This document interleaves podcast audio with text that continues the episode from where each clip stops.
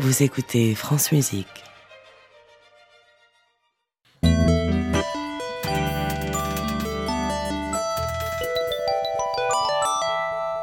Bonjour David Bonjour. Christophe. Alors je ne sais pas si le loup c'est vous, mais en tout cas le, la- le thème de votre chronique musicale et quotidienne aujourd'hui c'est que peut dire un loup? Il peut dire ouh, par exemple? Et ben, il peut dire où?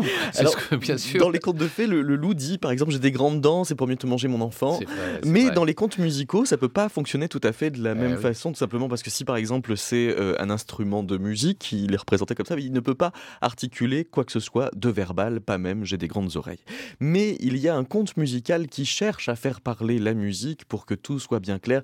Dans Pierre et le loup, Prokofiev euh, a pris la peine de donner à chaque protagoniste un bout de l'orchestre. Alors Pierre est représenté par le quatuor à cordes, le loup est incarné par euh, le pupitre des corps. C'est facile, c'est presque mnémotechnique, mais il y a quand même un problème avec les moyens mnémotechniques, c'est qu'à vouloir euh, donner des raccourcis à votre mémoire, il vous oblige surtout à faire des détours de pensée, quelquefois dangereux, parce que vous ne pouvez plus vous en sortir des fois quand vous pensez chameau, vous vous sentez obligé de dire ah bah oui, il a deux bosses parce qu'il a Ah, deux oui, syllabes, et bien vous ne pensez à plus bosse. rien Ouais. d'autre euh, Mhm. du chameau que de ces deux bosses et ces deux syllabes. Et ce syndrome du chameau atteint les contes musicaux.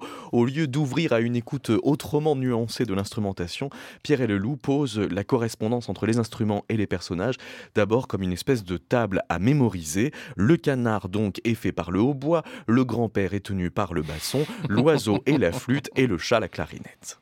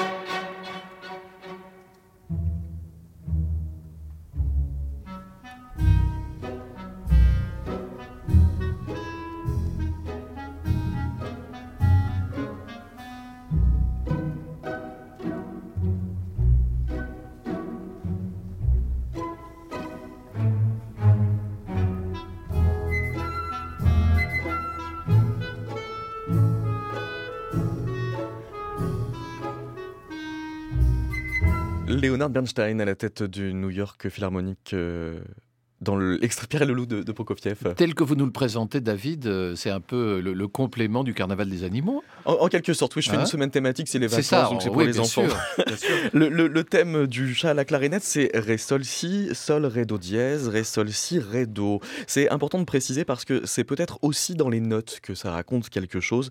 Dans le dernier numéro de la revue Groupen, Ilan Kadouche, qui euh, enseigne la musique, raconte qu'il a fait une expérience toute spéciale avec euh, un de ses élèves, Hugo, 11 ans, qui est arrivé un jour, il avait donc la partition depuis euh, deux semaines, et il avait déduit de l'ordre des notes dans le thème du chat une histoire. Il y a le sol et le ré qui sont amis. Et puis, ils écoutent le si. Ils ont peur du si, donc ils redescendent dans la cave. Du coup, ils croisent le do dièse qui dort. Ensuite, ils remontent parce qu'ils ne veulent pas le réveiller. Là, ils voient le si en train de comploter avec le ré aigu et le do qui était en train de dormir avant. Ensuite, ils vont chercher le matériel à la cave.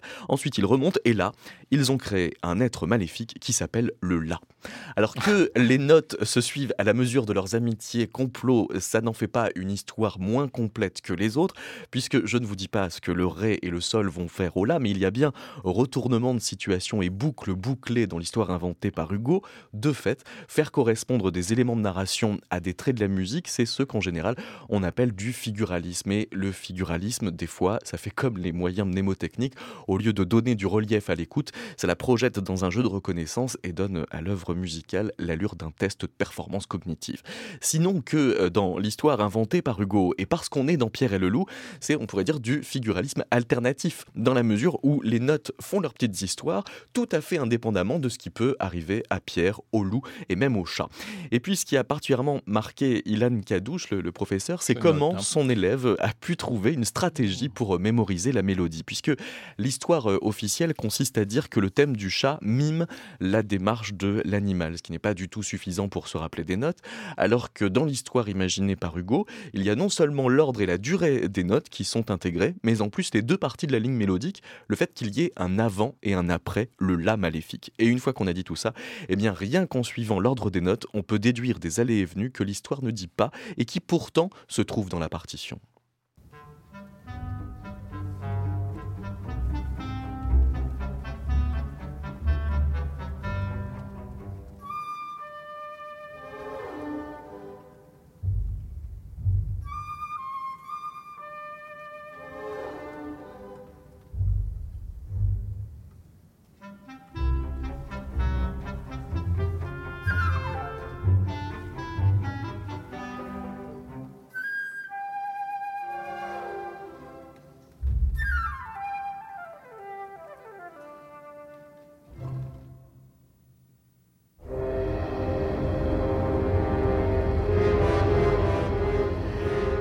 Extrait donc de Pierre et le loup de Prokofiev qui sera donné cet après-midi euh, à 15h par l'Orchestre National de Lyon, tout à fait, dirigé par euh, Antoine Marier, puisqu'on est mercredi, qu'en plus c'est les vacances scolaires. Ce sera donc le premier concert d'un festival jeune public sur le thème du loup, un festival qui continue jusqu'à dimanche à l'auditorium de l'Orchestre National de Lyon, à Lyon, avec euh, une programmation de chambre dimanche matin à 11h. Cinq musiciens de l'orchestre donneront les Métamorphoses nocturnes, le premier quatuor à cordes de Ligeti, à la suite de la sérénade opus 10 de Dorn et d'une petite musique de nuit, vous savez, de Mozart? Ah, tiens.